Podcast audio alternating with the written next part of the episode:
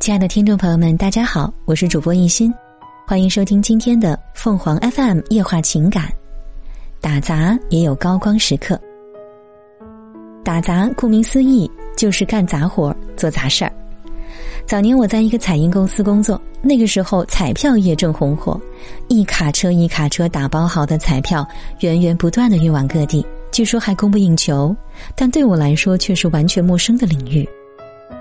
同事都能快速的数整版彩票，挑选出不合格的产品，行云流水的捆扎裁切好彩票装箱。当我笨手笨脚的掺和进来时，组长静静的看我学了半天，丢下一句说：“先打杂吧，哪里需要去哪儿。”我成了一块砖，随意搬。而跟我一起应聘的有十个人，当场就走了五个。有人嘀咕：“打杂的，谁干？”最初打杂让我手忙脚乱，因为谁都能使唤我。这边要我帮忙扛一大板彩票，那边要让我帮忙装箱，远处还有伸直着脖子嚷的：“哎，过来，这儿满了，快拉走！”甚至连订商场广告的姐姐也端坐着喊我递一瓶水来。我有韧性，从不反驳，尽量手脚勤快，做什么尽力都做到最好。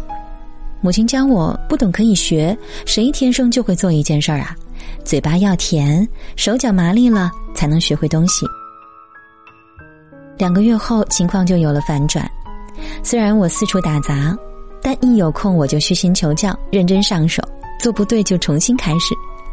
慢慢的，我不仅能够迅速的选坏纸，打包装箱一气呵成，还能够轻松自如的折页，一根竹条上下翻飞。两折、三折，甚至最复杂的四折，我都是做的最平整的。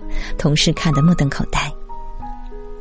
打杂没有打击我的内心，反而让我翻盘。不到半年，我就成了单位里的香饽饽，领导非常信任我，委派了很多的重要工作。多年后，朋友问我以前做什么工作，我都会说打杂的。后来我转行写作。去年冬天，我到朋友的杂志社谈一篇稿子的事宜，看到几个新人在忙碌，他们就像我当初那样，任凭端坐的编辑使唤驱使，几乎是小跑着做事儿。我透过玻璃窗凝视外面，仿佛看见了当年的自己。朋友笑着说：“在想什么？还好外面看不到这儿，不然你这样吓到人。”我赶紧回神儿跟他谈论稿子。片刻，一位身材挺直、笑容腼腆的男孩端着茶杯进来了，摆上桌子的是一杯香气袅袅的红茶，我面前则是一杯冒着热气的白开水。我有些诧异，我并没有说要白开水啊。朋友抬眼看着略显拘束的男孩说：“你自作主张。”男孩明显有些手足无措，却马上淡定下来说。我昨天来拿文件时，听您说约了客人在这个时段，并且说到不喝茶之类的，所以，我恍然暗暗称赞他的细心。我和朋友对视一眼，他目光也有赞许。我说：“不错呀，新人打杂能够掩饰八方，做事妥帖。”朋友喝着茶叹气说道：“我也留意到他了，做事稳当，虚心好学。”打杂是最能考验别人的，别的几个沉不住气，手头的事情做不好，一心想上手编辑文章，但我留心看了，没几个能写好的。后来我上杂志社，都是男孩招待，谈论的事情多，中午点餐也有男孩安排。